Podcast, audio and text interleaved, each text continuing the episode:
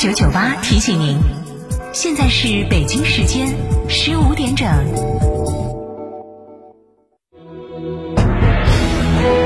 成都的声音，FM 九九点八，成都电台新闻广播。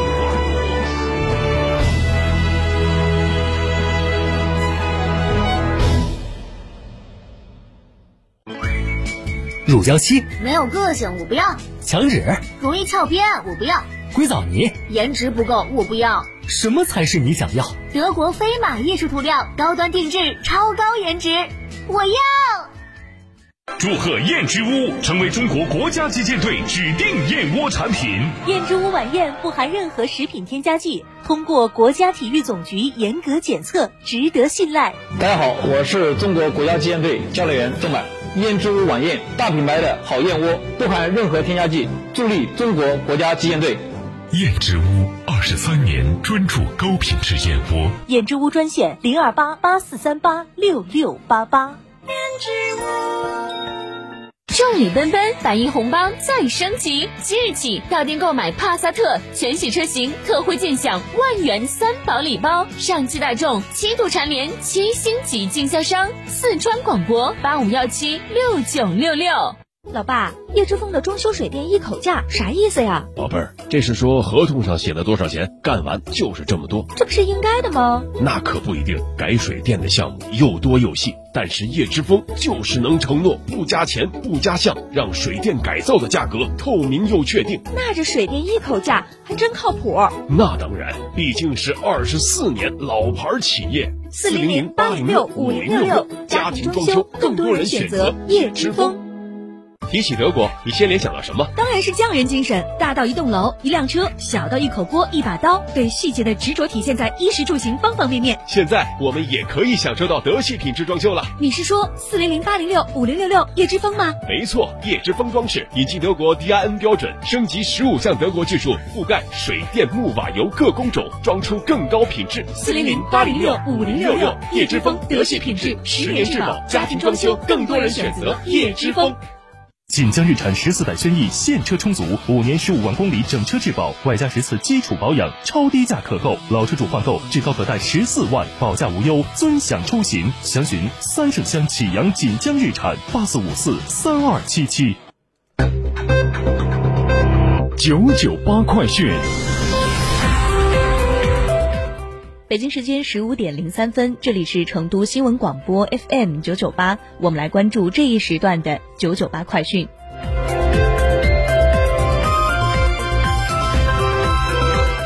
首先来关注本地方面，二零二一年都江堰放水节将于四月二号启幕。本届放水节不仅会举行放水大典，纪念李冰父子修。纪念李冰父子修建都江堰水利工程的丰功伟绩，还将举办一系列文化底蕴深厚、地方元素浓郁、形式新颖有趣的活动。我们来关注国内方面，三十一号，市场监管总局发布关于开展二零二一年治理涉企收费、减轻企业负担专项行动工作的通知。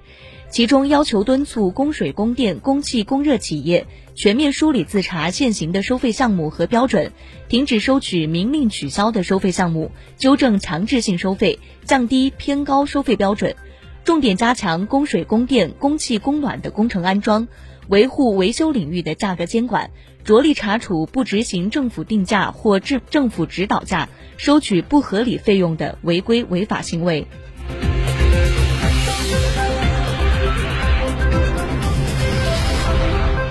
教育部发展规划司司长刘昌亚三十一号在国新办发布会上强调，现在新增劳动力平均受教育年限人均达到十三点八年，新增劳动力受教育的水平已经进入高等教育阶段，存量劳动力受教育年限比较低，平均下来人均受教育年限是十点八年。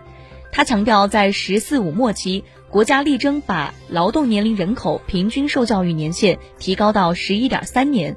意味着“十四五”末，我国的人均受教育水平达到高中二年级以上的教育程度，这对于建设现代化国家、建设教育强国都具有十分重要的意义。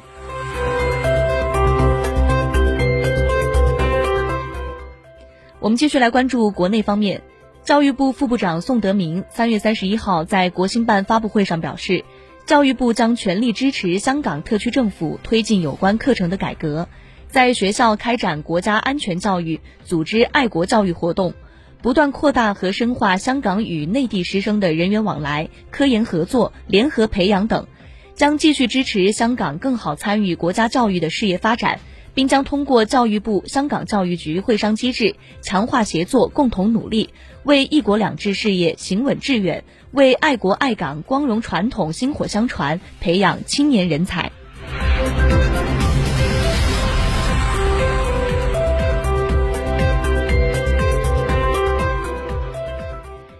三月三十一号，胡润研究院发布《二零二一胡润财富自由门槛》。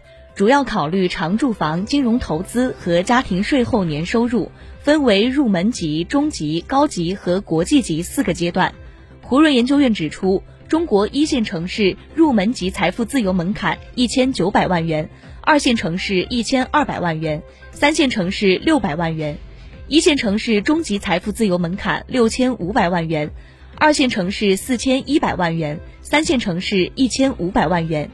一线城市高级财富自由门槛一点九亿元，二线城市一点二亿元，三线城市六千九百万元。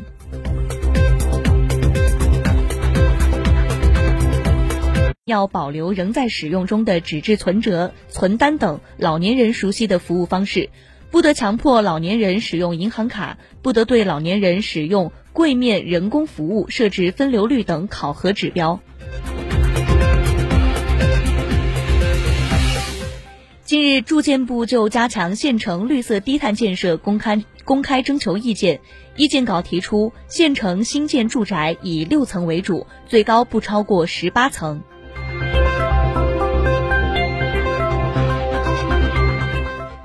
国家能源局三十号消息，截至二零二零年底，我国可再生能源发电装机总规模九点三亿千瓦，占总装机的比重达百分之四十二点四。开发利用规模稳居世界第一。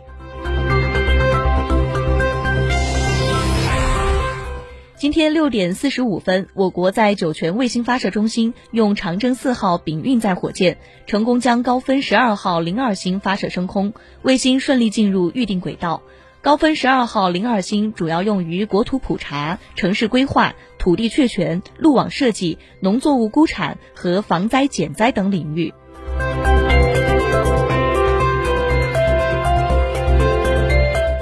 九九八快讯，我们继续来关注国际方面。三十号，世界卫生组织发布中国世卫组织新冠病毒溯源联合研究报告。